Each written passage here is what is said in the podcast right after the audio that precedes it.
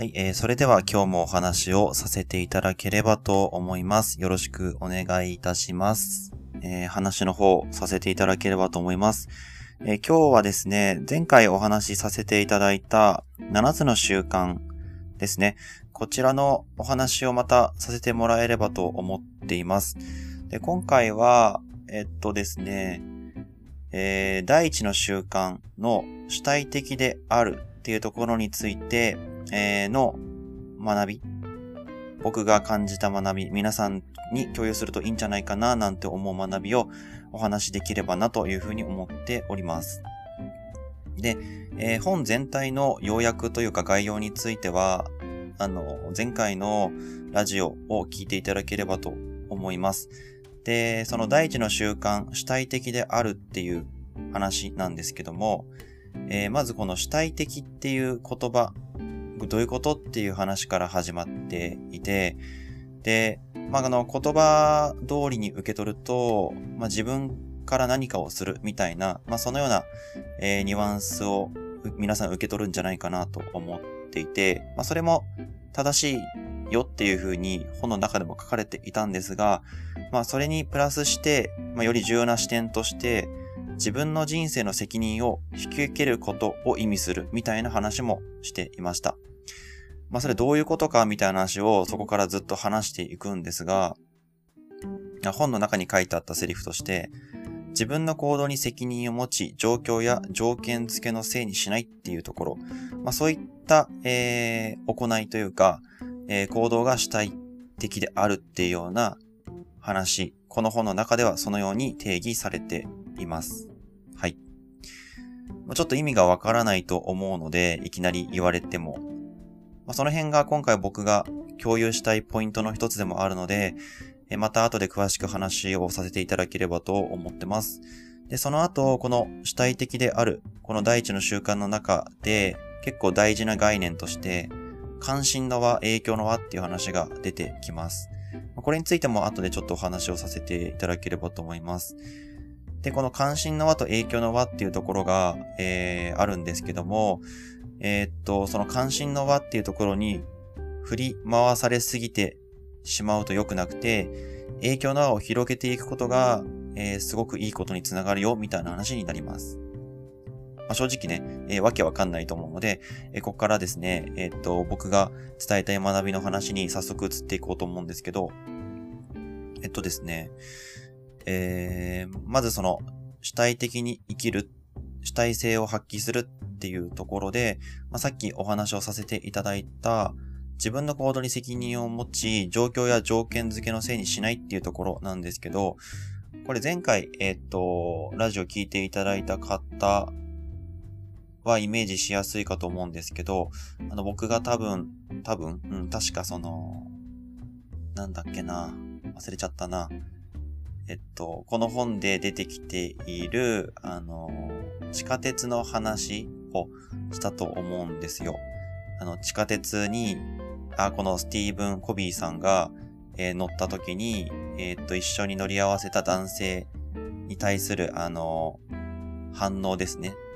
コビーさん自身の。で、そこは、えー、っと、変わることができるというか、変えられるみたいな話なんかちょっとしたと思うんですけど、その、物事というか、その刺激っていう言葉に置き換えさせてもらうと、その刺激、そして刺激に対する反応、まあ、行動とかですね。その刺激と反応の間には選択の自由がある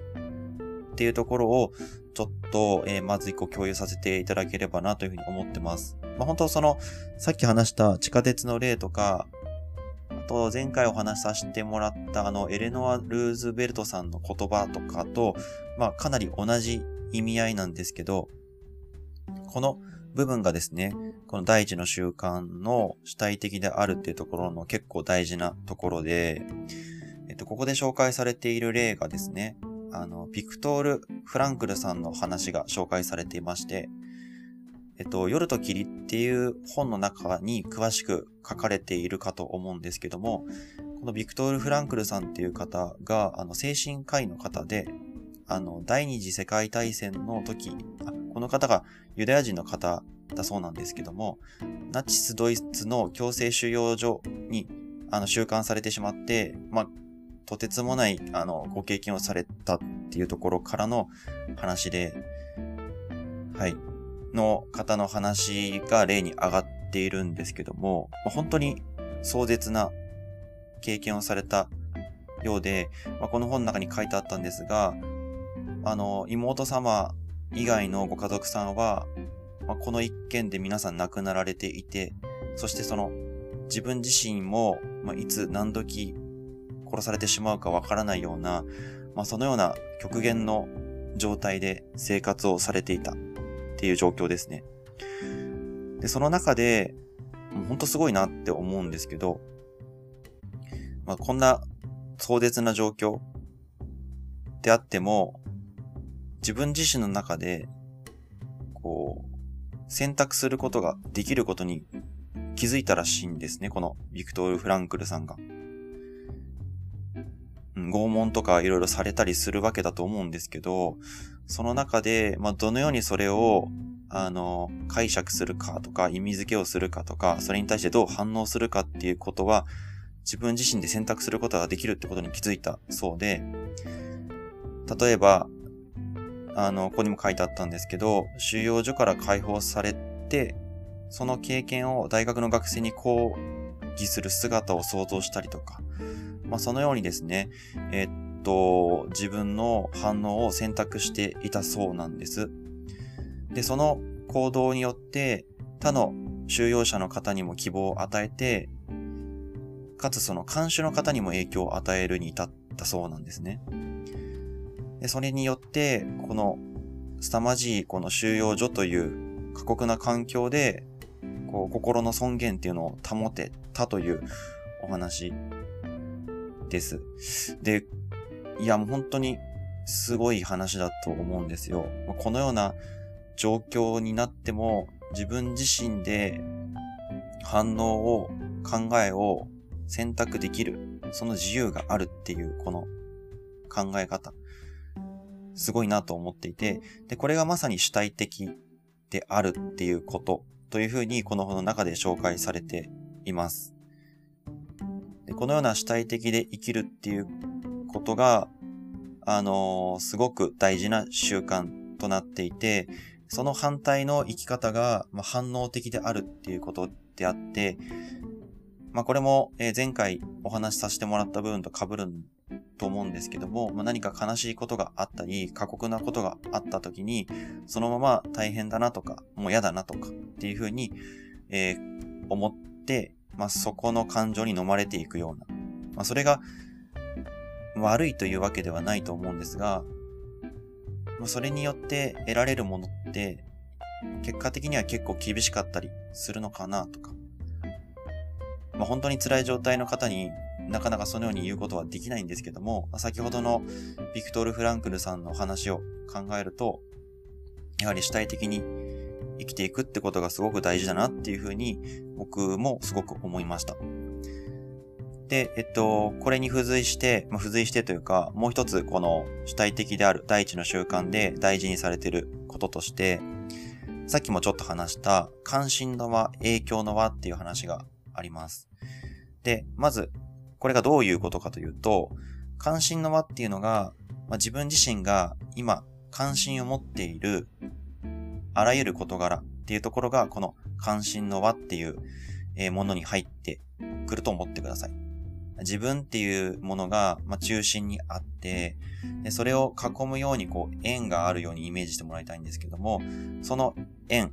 自分の外にある円ですね、囲っている円が関心の輪っていうものになっています。まあ、何でもそうですね。例えば僕だと今日の晩ご飯何にしようかなっていう風に関心持ってたり、あとは、あの、今の日本の経済に関心を持ってたり、まあ、ST の今後に関心を持ってたりとか、まあ、自分が担当してる患者さんに明日何のリハビリしようかなっていうことに関心を持ってるとか、まあ、いろんな関心がここに入ります。で、影響の輪っていうのは、その関心の輪の中に入るものなんですけど、あの、イメージとしては自分っていう輪が、円があって、その先に影響の輪っていう輪があって、さらに外側に関心の輪があるっていう、あの、三重丸みたいなイメージを持っていただければと思います。本の中ではこれ図式化されてるので、えー、っと、まあ、これ結構有名な話なので、えっと、ま、ネット開けば多分出てくると思います。で、この影響の輪っていうのが、その関心の輪の中にあるんですけど、自分自身が影響を与えられる範囲のことを影響の輪というふうに言っています。なのでさっきの、えー、僕が関心の輪の例を挙げたと思うんですけど、あの、明日僕の担当の患者さんにどんなリハビリをしようかなっていうのは関心の輪に入るんですね。僕が結構関与できるから。あとはさっき言った晩ご飯何にしようかなっていう関心の輪も僕が自分で料理を作ることができるので影響の輪に入ります。たださっきの日本の経済についてどう思うかっていうのは、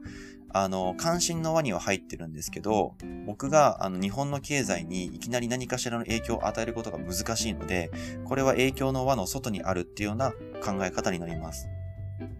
で、この主体的である、主体的に生きていくためには、関心の輪にあまり振り回されずに、この影響の輪の方にフォーカスをして、えー、行動していくってことがすごく重要だっていうふうに言っています。で、これどういうことかというと、あの、ちょっとこれ僕の話で、ちょっと僕自身もちょっと、あの、あまり、なんて言うんですかね、えっ、ー、と、楽しい話ではないんですけど、この例がすごく皆さんにも伝わるんじゃないかなと思って挙げさせていただくんですが、あの、僕、あの、小学校ぐらいの時に、あの、いじめにあっていたことがあって、まあ、その、画鋲を入れられるとか、ぶん殴られるとか、まあ、そんなハードないじめじゃなくて、えっと、まあ、シンプルに無視されたりとか、僕が言ったことを他の方が言ったらいいのに否定されたりとか、なんとなく仲間外れにされたりとか、まあ、そんなようなことを、まあ、結構何年か受けていたことがあって、それがすごく僕の中で結構、あのー、なんて言うんでしょう。すごいこう、影響のある経験として残ってるんですね。で、えっと、何かにつけてこの記憶を僕は思い出していまして、あの、まあ、自分がちょっと内向的だったり、まあ、人前で話せなかったりするのは、まあ、あの時いじめられていて、人前で話すのが怖くなったせいだ、みたいなところで、いろいろその、あ、人前で話して緊張しちゃったとかですね。何かうまくいかなかった時に結構この話を持ち出すことが多いんですよ。で、僕これは自然にやってたんですね、今まで。で、それがいいこととか悪いこととか考えずに、まあ、あの、この話を反応的にですね、考えていたんですけど、えっと、先ほどのこの関心の輪、影響の輪で言うと、僕が過去にいじめられていたことっていうのは、あの、関心の輪には入っていても、影響の輪には入らないんですよ。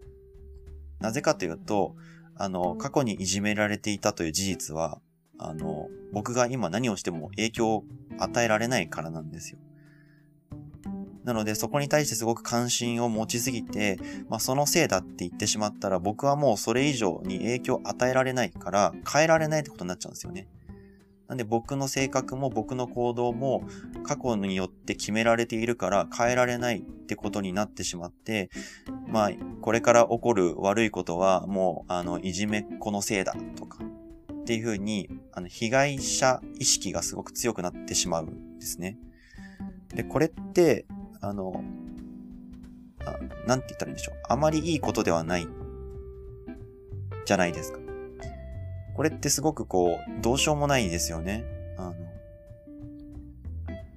なんて言ったらいいんでしょう。まあ、仮にいじめのせいで、えー、っと、僕が人前でうまく話せなかったと。じゃあいじめのせいだからもう、しょうがないね、以上ってなっちゃうと思うんですよ。でも僕はそうしたくはないので、えっと、そのような思考回路に陥り、陥ってもいいことってほとんどないんですよ。うん。なんで本当にこの関心の輪、影響の輪っていうのはすごく当てはまるなっていうふうに思ったんですね。この僕の、まあ、正直苦い経験を考えても。まあ、ちょっといじめっていう重い話から入っちゃったので、少し身近な話を取り上げたいと思うんですけど、まあ、例えば、あの、この本の中で紹介されてたかどうかはちょっと忘れちゃったんですけども、例えば、あの、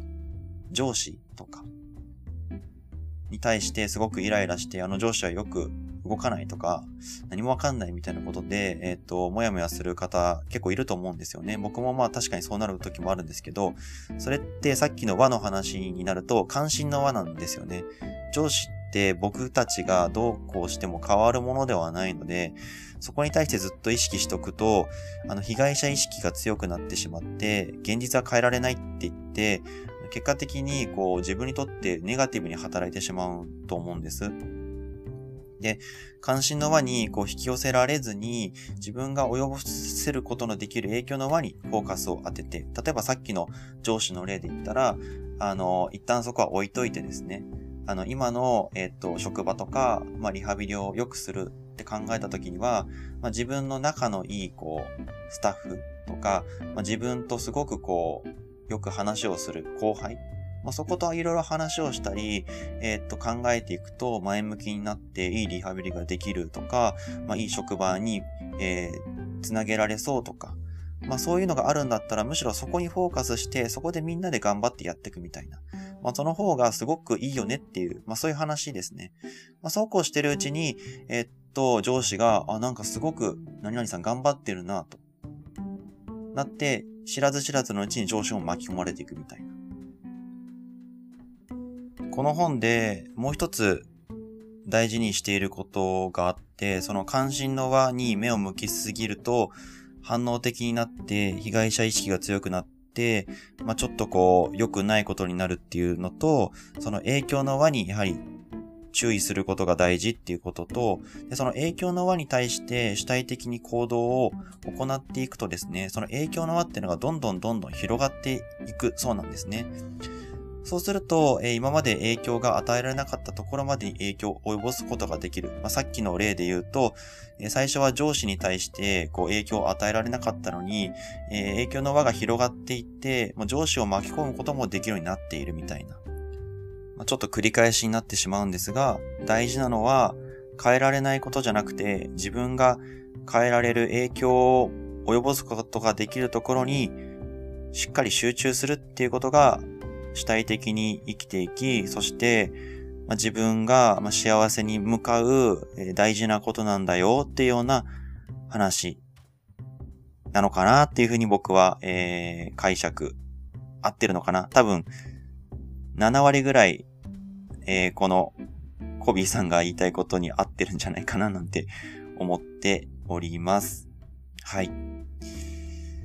ちょっとね、えー、っと、やっぱこの本、結構こう、ボリュームがある本で、解釈するのも結構むずいなと思っていて、まあ、ぜひですね、こう気になった方は実際に手に取って